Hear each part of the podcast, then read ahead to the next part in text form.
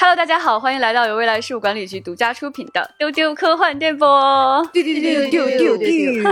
我们这一季的这个丢丢季节电波呢，就马上要告一段落了。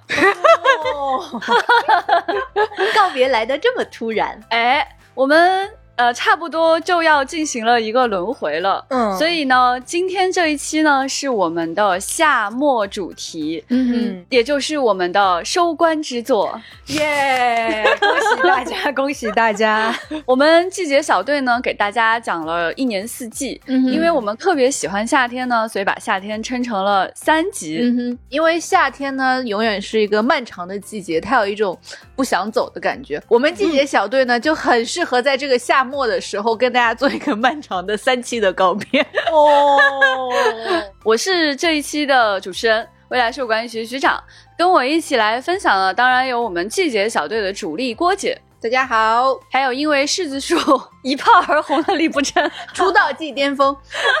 大家好，我是柿子树的好朋友小浪花。因为上一期呢，我们请了一个夏季反派，效果非常的奇特，有很多的火花。那这一次呢，我们请了一个新的反派，他就是老千。大家好，我是这一期的反派，我是来见证季节小队收官的高光场面，同时欢天喜地敲锣打鼓送夏天走的老钱。好长。说到夏末的话呢，最明确的感受就是遗憾，就是夏天呢即将过去，就追着这个夏天的尾巴，情绪非常的复杂。一方面呢，你就感觉到在热气当中已经有了一些凉风，嗯，然后世界呢也逐渐慢慢变得轻盈了起来，嗯。可是与此同时呢，你会告诉自己说，夏天真的要结束了，嗯，唉，就像到了一个顶峰之后，它慢慢往下走的那种情绪的绵长的那种感觉。是的，就是我在夏末的时候会更用心感受夏末。对，因为这个时候就是可能你自己的这个体感的感受会更强烈一些，然后我会很注意这个所谓风的这个分界线，因为像我们上一次聊天的时候，那个时候是正值北京四十度高温的时候，那个时候就是热风把前辈刮哭的那种。我就想笑。对，那个时候的风呢，就是那种凝滞的、超热的，就是不动的那种风。然后呢，现在温度有一点点下降了之后呢，这个风就是有一点微微的热气的风。然后再过过呢，就是你会有一天突然，真的是非常突然的，就感觉到有一丝凉风了。这个凉风就是带着秋天讯息过来的。哦。那个时候呢，我们就会非常沮丧的穿上长袖，老千就会欢天喜地的翻出他的风衣，欢天喜地，欢天喜地。我觉得我好像是全未来局每年第一个穿风衣的人，风衣，以至于我穿上风衣，局长都会问我说：“老千你不热吗？” 对，老千是这样，他穿风衣的时间特别的长，一直从老千你不热吗，一直到老千你不冷吗？老千说：“这一年就是为了这几个月。”那么在这个时间当中，其实就是郭姐说的这个逐渐过渡的这样的一种感觉，会有一个阶梯式的感受。那么在这段时光里，其实我们还可以穿裙子，还可以穿短袖，嗯，我们还不需要把夏天的衣服收起来，这些明亮的色彩仍然可以使用。嗯，在过渡期，我们只要逐渐加入一点点稍微。呃，厚一点的衣服，或者是稍微薄一点的长袖，嗯，你就可以逐渐度过到秋天了。如果你自己喜欢的话呢，还可以逐渐加上一点点深色，让你感觉到季节的变化。嗯，但是我觉得局长说的这个就是衣服是一样的，但是你穿的时候心境不一样了。对，因为你在初夏的时候拿出这些衣服的时候，你不会计算说我要穿多少次，你可能觉得我要穿很久。但是现在在穿这些衣服的时候，你就觉得穿一次少一次了。我可能怎么一上来就这么？我可能穿两次之后，我就要把它洗干净、叠好，放进衣柜了，等待明年和它再见。哦，想问夏天小队的各位老师们，你们收起来风衣和大衣的时候，没有这种遗憾吗？没有啊，那个就是属于秋天和冬天的遗憾了嘛。啊，因为郭姐是季节小队的主力，她喜欢每一个季节，所以她搁哪儿都遗憾。对，每一个寂寞和衣服说再见的时候都遗憾。嗯，对，那就是说呢，在这个季节呢，仍然有一些美好的感受可以去体验。嗯呃，至少有一个美好的感受，就是当你穿上你喜欢的裙子和你喜欢的宅 T 的时候，它走两步不至于被汗浸透了，就慢慢的就变得就是清爽了起来。对，而且在这个季节呢，就会非常推荐大家去戴一些冰凉质感的首饰。嗯，就是小石头啊、金属啊这一类的首饰，因为逐渐到了这个热烈逐渐退去，秋天逐渐到来的时间，所以你身上的这个颜色也可以很丰富，在不同的温度的质感里可以去应景。对，而且你戴很多串珠项链或者手链的话，现在你也不会整个人都是汗津津的那种，你脖子间也不会有就是被那个项链粘住的感觉。对，也不太容易让金属掉色，对，整个人就是一个舒服。而且这种感受呢，你其实只要你努力，你就可以蔓延到秋天更深入的时间。就像老千会提前把风衣拿出来一样，你也可以把宅 T 不收起来，你可以多穿两件叠穿。哎，你还可以呢，就是在里面穿个长袖，像少的那样。总之，你有各种各样的方法。直到秋天，你还可以穿你夏天比较喜欢的衣服。包括你的裙子也是这样，只要你努力叠穿，它总还是有一些些机会出场的。嗯，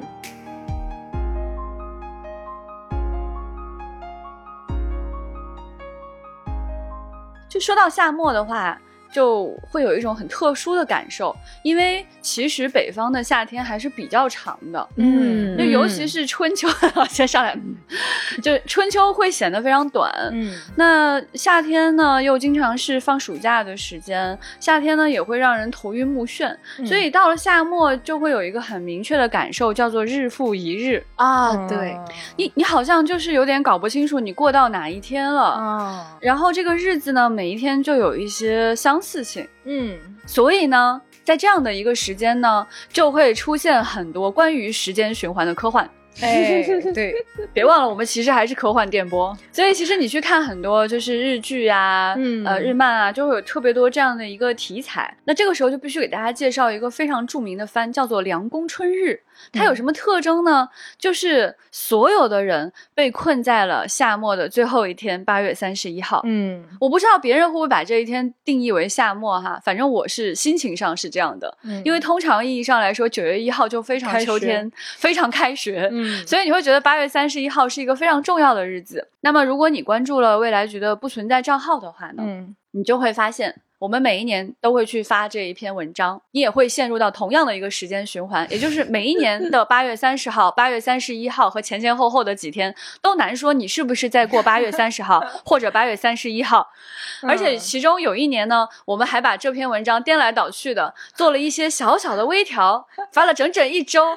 对，如果你长期关注了我们的账号的话呢，你就会发现这样一个无限循环的日子。那么今年的八月三十号、八月三十一号或者某一天啊，嗯，欢迎大家一起来跟我们度过永远循环的这一天。听起来不像什么好事情，永远循环，对我来说害怕的。真是个大噩梦啊！风衣永远穿不上。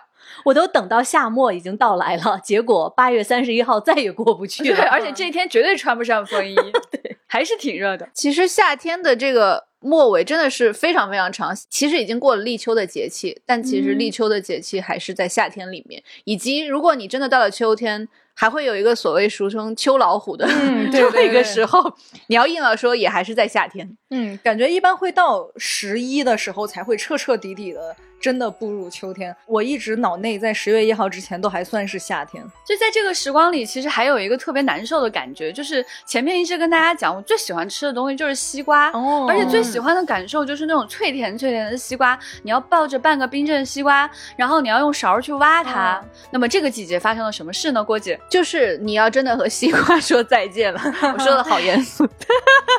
说的好严我们真的好严肃，我的天！但是是真的，就是到夏末了之后，西瓜就没那么好吃了，而且有的地方它甚至都讲究第一茬瓜。那到现在八九月的这个时候，那个瓜就已经好多啊茬了。就已经可能有点卡牙了。嗯，对就很有那种肉感，就对脆。对，就是虽然现在一年四季都能买到西瓜，但是你不在那个对的季节吃，它就是不是那个味儿。就像我今天中午就专门点了一个苦瓜炒蛋，就是因为我突然意识到，啊，夏天要过去了，我整个夏天都没有吃苦瓜，我今天就必须刻意的去弥补一下那个遗憾。哦你在践行我们季节小队的这个，队长夸你，谢谢队长。但是现在吃，其实它如果再早个把月或者更初夏的时候去吃，可能更清新，然后更有那个味道一些。今天吃我就一直在想，这个蛋我是吃出了蛋味儿，这个苦瓜是真是没什么味儿，而且你肉眼可见的，它那个瓜肉都已经颜色变深变老了，就有一点遗憾吧。嗯你在吃苦瓜的过程中也意识到夏天确实要过去了。嗯，对，你这个遗憾吧，它不仅仅来自于夏天，还来自于你身在北京。所以如果连你们都觉得这个时节有点煎熬的话，那对我来说，那简直是更煎熬了。反派出现了，首先说一下，我跟上一期的反派前辈比起来，我不是一个恨夏人士。不至于哭，不会哭。每次提到他哭，我们都要大爆笑，希望他认真听到这段。对，而且不至于走在路上指着太阳说你怎么回事？我恨你。就每年夏天来的时候，我还是挺愉快的，眼看着那个白天变得长了，然后气温起来，你可以穿夏天的衣服，就整个的变化我都是很喜欢的。但是 夏天是不是也太长了？我算了一下，如果你在北京，从今年至少。过了五一之后就要穿短袖了，嗯至少要穿到九月份吧。如果你在南方的话，十一之后还要穿，嗯是不是太长了？我看了看，我在录这期之前看了一下我的社交账号，我在去年的八月七号发了一条。夏天过去吧，秋天快来吧。就是我不太喜欢在这种漫长的炎热的没有变化的时间里度过太久。所以说，你们刚才说到的夏天给人的，尤其是秋老虎啊、伏天的那种煎熬，对我来说就是更是漫长。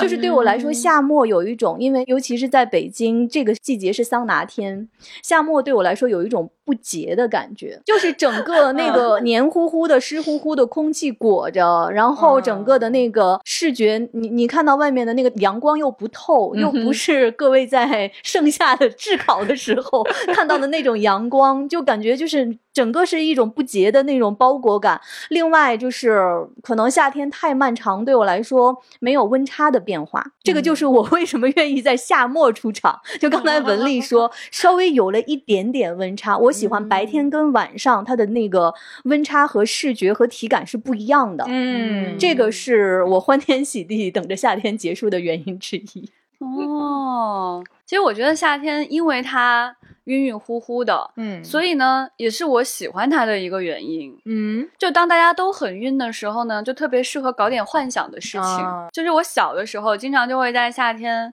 也不是很想写暑假作业的时候，基本上整个人就是在放空。嗯然后到了夏末的时候，你就会连续放空，而你心里知道掰着指头数开学的日子又要到来了，再不写暑假作业，一切又完蛋了。嗯所以那种又珍惜又有点焦虑，又放空又有点迷迷糊糊的感觉，就特别的愉快。然后这个时间呢，如果你自己去编一些故事，或者你去看一些科幻类的故事或者幻想类的故事，你就会更容易沉浸在那种晕晕乎乎的感觉里，就仿佛好像喝了一杯一样，自己晕。对，但是就说到这里呢，就要请老千再次出场了。要说有点微醺的感觉啊，老千对于夏末还是有个推荐的。对，这个是如果说夏天要结束，对于我这个反派来说有遗憾的话，这就是其中之一了。可能夏天是最适合喝白葡萄酒的季节，尤其是到了夏末。呃，为什么这么说？就我刚才说的，在前面因为太热了，你到了晚上那个空气都没有凉下来，如果去喝酒的话，会觉得还是有点燥。嗯那白葡萄酒呢，它是冰一冰会更好喝，哎所以说我每到了这个时间年这个季节就会觉得啊，这是最美好的。当日光暗下来，尤其是在傍晚的时候，嗯或者是在在夏末的晚上，喝一杯冰的白葡萄酒。哦而且呢，，我特别喜欢喝的品种，这个之前给文丽还有不生推荐过，它叫琼瑶浆。琼瑶浆是一种芳香葡萄，它是有自己独有的荔枝的香味。然后它还有很强烈的蜂蜜的味道，所以你想一想，在你经历了夏末的白天的晕晕乎乎的那种热，到了晚上气温有一点点凉下来，这个时候你端出一杯冰的有荔枝和蜂蜜香气的白葡萄酒，是不是就很棒？哦，哎呀，我觉得我有点悟到了，嗯就是夏末是什么感觉啊？它其实是一种很混杂的气质，嗯就它有热有凉，嗯，然后凉气会一点一点渗进来，这样的感觉。就不管是你对，不管是你选择的衣服，感受到的凉风，还是你想吃的东西，嗯都会这样。而且随着这个日子的推移，这种冷热交替也越来越剧烈。对对下了一场雨，可能就有点冷了，甚至嗯，但是第二天天一放晴，哎呀，又有点热。哎，是的，就是有变化，你别一直那样。老老千指着夏天说：“你给我变一变。你不要一直这样。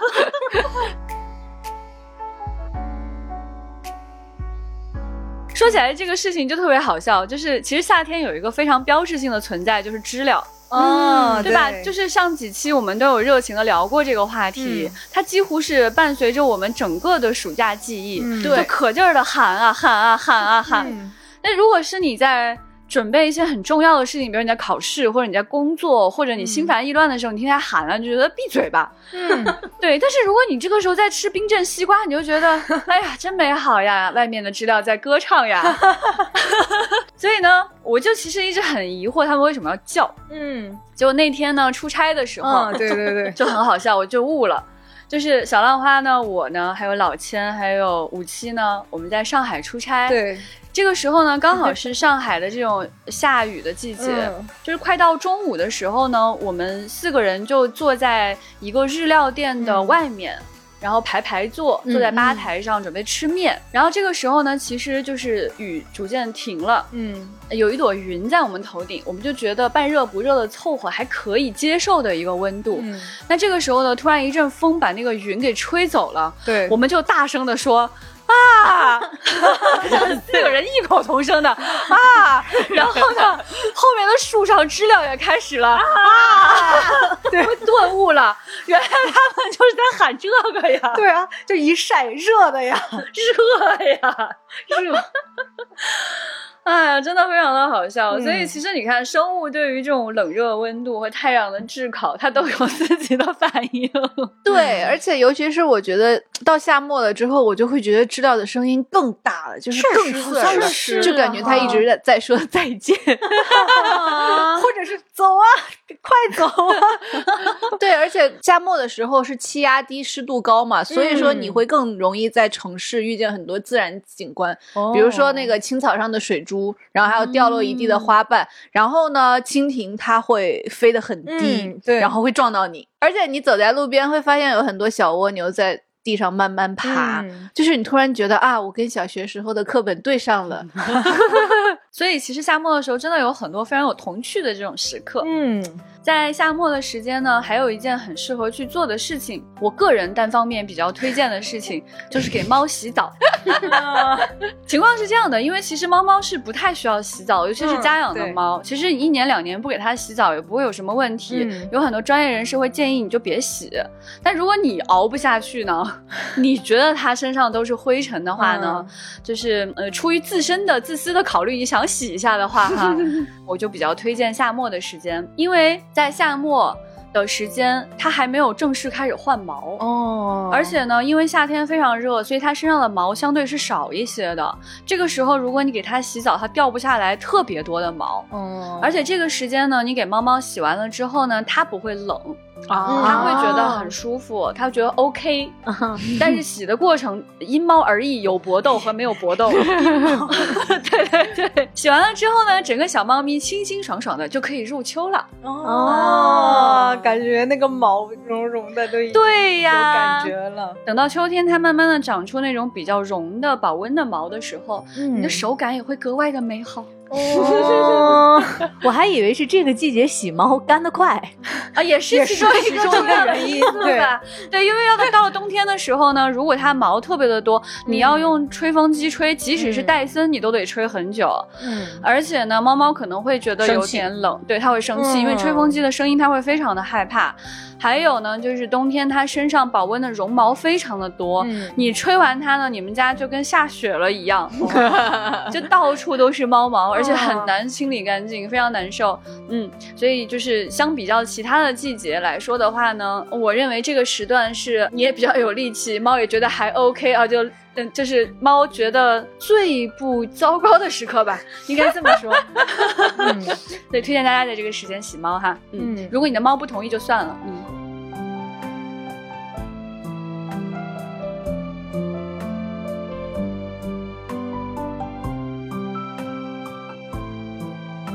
那到了夏末的季节，虽然西瓜退场了，但是呢，有一个水果逐渐出现了，逐渐变厉害了，它就是对，飓风葡萄。因为上一次呢，我们节目里面李不称讲到自己家的这个葡萄的情节的时候，那个时候葡萄还没有很好吃，没有？纯熟。，对，因为嗯葡萄呢，它就是属于夏末秋初的一个嗯水果，嗯它就是属于那种越到呃温度低的时候，它又变得又大又甜的那种。嗯所以说呢，就是很推荐大家在这个夏末的季节开始购买一些越来越大的飓风葡萄，就是它那个浓郁的味道和丰富的汁水，就是非常的完美。然后还有其他一个我爱吃的水果就是水蜜桃，但水蜜桃真的是非常短暂又很娇贵，嗯，就是马上也快下市了，这就属于夏末的什么限定的美好。对于我这个反派来说，疯狂的吃桃子也是我最近在做的事。那，其实我觉得除了水蜜桃那种脆桃也很好吃。老千，嗯你是哪个派别？我是坚定的软桃党，哦我也是专坚定的软而且桃党我是吃脆的。对我是那还行，那咱有两票，还可以。而且我是那种就是格外软的，嗯，要吃了就是简直能吸着吃的，要留一手汁水，留一下巴汁水的那种桃子。啊，那是我最焦虑的事情。哦，你听起来一点都不像反派，我才像之前是刚才反派说黏糊，糊的不好，怎么回事？对，因为这个水蜜桃就是很脆弱。我们有段时间带水蜜桃上班，就是来公司它已经伤痕累累。对所以这个时候我就要说，你看我刚才为什么说夏天太久了，对我来说就是那种很包裹的不洁净的感觉。就比如说，我很喜欢吃水蜜桃，水蜜桃有一个特点，它很香，尤其那个汁水留在手上，它是就是非常香的，满手都是香的。但是你想一想，这种香的和黏腻的感觉，如果在你身边持续三四个月。就是我希望它瞬间是这样的，它不要一直是这样。哦 夏天你听见了吗？哦。所以对于老千来说，这个季节的更替真的非常的重要。嗯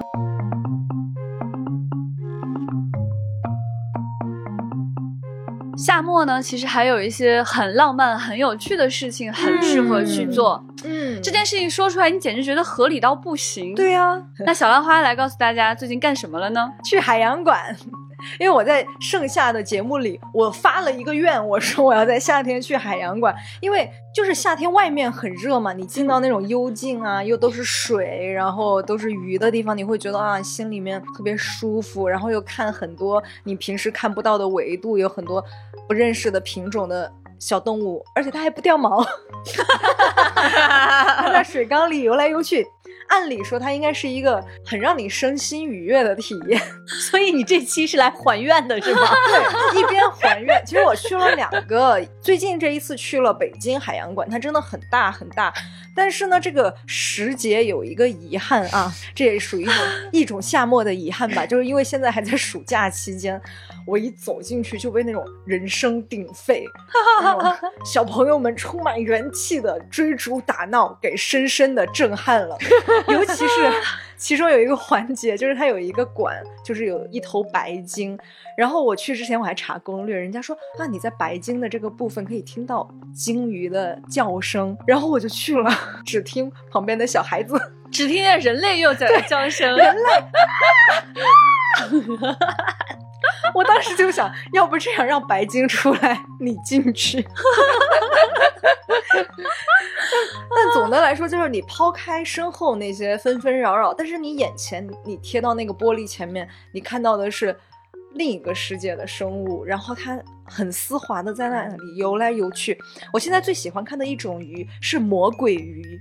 啊，对，魔鬼鱼它就好像张开翅膀一样，在水里面滑翔，然后它还有一根长长的尾巴，而且它的脸其实长得很卡通。对，魔鬼鱼就是被迫营业的笑容，就是它一直微笑着的一张脸。然后我觉得它在水里飞，我就会一直看，一直看魔鬼鱼。而且我有一个推测啊，也许是因为魔鬼鱼的这种长相的这种特性，我在好多缸子里边都看到了魔鬼鱼，它有一种 时不时哎都让游客开心一下的感觉。然后呢，就认识了很多，包括像什么狮子鱼啊、神仙鱼啊等等的一些以前不认识的朋友，还有什么小丑鱼啊等等。而且以上的这些鱼，它其实在海洋馆里面都可以看到五六七八九十种不一样的分类、不一样的颜色，我觉得好有趣啊！就完全沉迷在那个异世界，而且我还在北京海洋馆里面买到了我非常可心的三只毛绒小冰箱哎贴。呀，来给大家介绍一下你的新朋友吧。对，一只是名叫已经起名为炸虾小狗的小海象，等等，它是海象是吧？对 对，就是等节目播出的时候，我们把这个照片放到文稿里面啊，就是一只被做的很像天妇罗的小海象，然后还有一只是小白熊，还有一只是小海豹。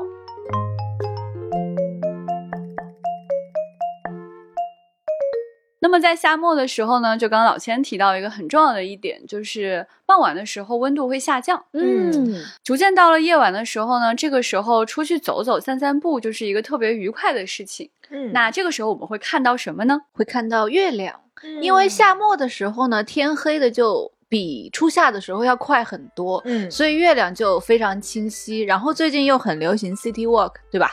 然后推荐大家一个 City Walk 的秘诀，就是你可以在你家的附近跟着月亮走，嗯就是你不用设定一个目的地，嗯然后呢，你就跟着月亮在安全的道路上走啊，然后直到月亮在高楼大厦间落下。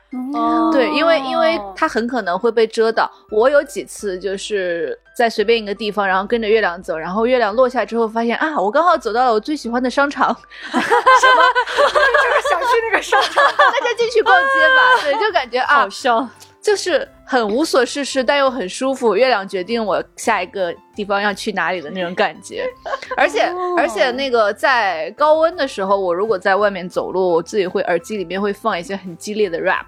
就是配合这个高温，然后呢，在看着月亮在散步的时候呢，就会听一些那种怀念 summertime 的歌曲，或者是一些乡村乐、器乐，就是处处给自己营造这种仪式感。哇，好浪漫哦！哇哦！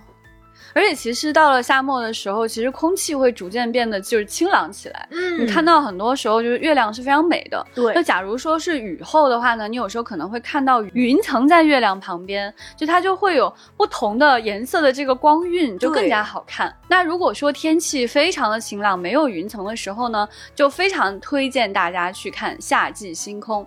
嗯。这是传说中的夏季大三角，它就是由三颗明亮的星星组成的，一个是织女星，也就是天琴座阿尔法星；一个是牛郎星，也就是天鹰座阿尔法星，和银河之中的一颗星星天津四，也就是天鹅座阿尔法星，构成了所谓的夏季大三角。嗯而且在夏季的时候呢，银河是非常非常壮美的。如果你可以去一个非常晴朗而且没有灯光干扰的地方的话，你就会能看到真正的银河的面貌。哦，它会让你非常的怀疑这样的景象是不是 P 出来的呀？实在是太漂亮了。而且这样的银河的美貌真的很难被光学仪器捕捉下来。也就是说，如果你带了很厉害的手机，带了非常厉害的相机，都不会有你身上最厉害的光学元件眼睛那么厉害。是的，是的，所以呢，一定要带上你自己的眼睛，哇找一个没有光干扰的地方，好好的去看一看银河和夏季大三角。嗯，那么这些是我们在夜晚的时候可以看到的景象。那么在白天还可以看见什么呢？那就是柿子树。是这样的，虽然柿子是一种秋天的水果，大家可能一想到这个词，脑子里都是黄澄澄的挂在枝头，或者是满满的一筐那种秋天收获的感觉。但其实整个夏天，柿子已经在悄然生长了。嗯，但是它现在是绿色的，所以它会隐没在它的大片的叶片当中，不容易被察觉。但它的颜色是略略浅于它叶子的颜色的，所以如果现在你的周围有柿子树的话，你不妨拨开它的叶片，看看里面那个现在还是迷你版本的那个小果果，它是有一种带着一点点毛毛的。有一点细腻，有一点浅的那种绿色，它真的非常的可爱。然后呢，前段时间我就拍了照片给大家看，因为大家觉得我拍的很丑，所以我决定再拍一个视频给大家看，为我们柿子树澄清一下，真的非常可爱的一种水果，是一年四季都好看的一种水果。所以你接下来广告就是请大家关注我们丢丢科幻电波的日常这个账号，在 B 站、小红书、抖音都可以关注我们这个账号，这里会发各种各样的我们丢丢节目以外的日常。嗯，包括吕不称去海洋馆的日常也可以看到。大家要给我们关注，然后一键三连哦，谢谢大家。就非常有趣的是，就是小浪花到了夏末的时候又开始讲柿子树了，这样的话就可以完整的形成我们季节小队的一个收官之作。是的，在去年的十月十八号，我们的第二百五十七期节目上面，就是我们季节小队的首发之作《秋天之美与毛茸茸朋友不得不说的缘分》。那里面我们提及了有李不生最喜爱的柿子树。嗯，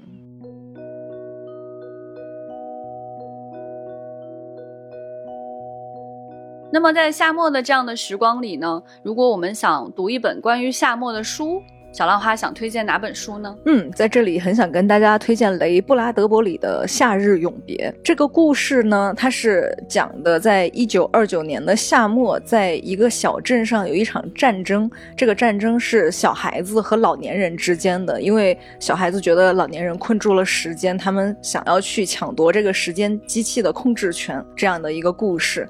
我觉得这里边有非常非常多优美的描写，它非常贴切的讲出了我对整个夏天以及夏天过去的感觉。我们刚才一直说夏天它有很多混沌的感觉，有很多黏糊的感觉，有那种日复一日的适合幻想的感觉。我觉得老雷的这本书，它就是有一种从那种混沌中逐渐走向夏天结束之后的清朗，然后从那种现实和记忆和梦境交叠的那种包裹中，慢慢的走出了迷雾，所以它非常适合在夏末的时候去阅读。嗯，然后呢，它里面有一段话，我觉得想分享给大家，因为我们都说夏天很漫长啊，但是在我们结束的那一刻，还是会觉得说，哎，夏天为什么突然就结束了？嗯，他是用甜筒冰淇淋来形容夏天的。他说，甜筒冰淇淋总是很快就被吃掉，明明刚吃到顶上，一转眼就吃到尾巴尖儿了。明明暑假刚开始，我才跳进湖里游泳，一转眼我就从对岸爬上来，又要重新回学校了。哦，对，所以大家在夏末的这种从混沌走向清朗的过程中，不妨去读一本优美的书，然后来告别这个夏天。嗯嗯，老雷真的是写的太好了，就把我们的感受形容的非常的贴切。嗯虽然漫长，虽然过了很久，但当它结束的时候，你有一种很恍惚的感觉，嗯好像一瞬间就结束了。对对，夏天确实不是完美的，但是它非常的就来势汹汹，让人难忘。就是我们在夏天告别的时候，还会和一些炙烤的天气、桑拿天、湿热天、湿疹、蚊子这些东西说再见。但是它就是会很让你难忘。我之前在群里面说，我们练下一族，就是在夏末的时候，就像在看《神秘博士重生》一样，啊 就是那种夏天别走啊，呜呜呜，然后突然秋天来了，觉得哎，秋天也很不错呢。哎，不愧是神秘博士啊！哎呀，对，因为它本身确实是一个轮回和循环的感受。嗯那接下来也马上就要进入秋天了，你们会在丢丢听到很多关于秋天的美好的分享。嗯，如果你还没有听到的话，也可以翻回去去年来听我们季节小队去年对于秋天的一些分享，以及前年我们是如何贴秋膘的，等等等等。所以也非常非常感谢这颗星球哈，它刚好处在太阳系的第三颗这样的一个位置。嗯然后呢，它又有一些倾斜的角度，导致我们确实可以拥有四季，然后能让我们在这里聊一聊。假如我们在一颗别的星球，它如果一直是夏天或者一直是冬天的话，哦就即使是它一直是美好的秋天或者是春天，都不如我们现在这样感觉很美好。嗯对对对对，谢谢地球，对地球五星好评，以后还会再来的。嗯 所以呢，这个就是我们季节小队的全部的分享了。那谢谢大家的收听。如果你对季节有什么有趣的感想，都欢迎大家来给我们留言。欢迎大家在这一期留言和以前的任意一期去留言，我们会穿越时间去看你的留言的。也欢迎大家加我们接待员的微信 f a 零五零四进群来一起跟我们聊天。在这里也推荐大家一个可以体验的场所，就是《三体：引力之外》沉浸式科幻体验。它在上海西岸凤巢 AI Plaza，大家在全平台搜索“引力之外”即可获得它的票务信息。这里是一个非常难能可贵的在星空、在飞船中的一个体验。嗯当我们有一点点离开地球，你就会更加珍惜地球的存在。啊等你从这样一个体验里走出来，你可能会更加想出去走一走，看看夏夜的星空和月亮。说得好，说的这么好呢，如果大家想打任何广告，也可以联系我们。嗯欢迎大家联系我们接待员 f a 零五零四，或者发给我们邮件 marketing at f a 二零零一，嗯来与我们取得联系。你的任何一种商品，任何一种造物，都可以在我们这里得到很好的推广。是的嗯，所以今天呢，也是热爱夏天的一天，希望大家同样感受到季节的美好。拜拜喽，拜拜拜拜拜拜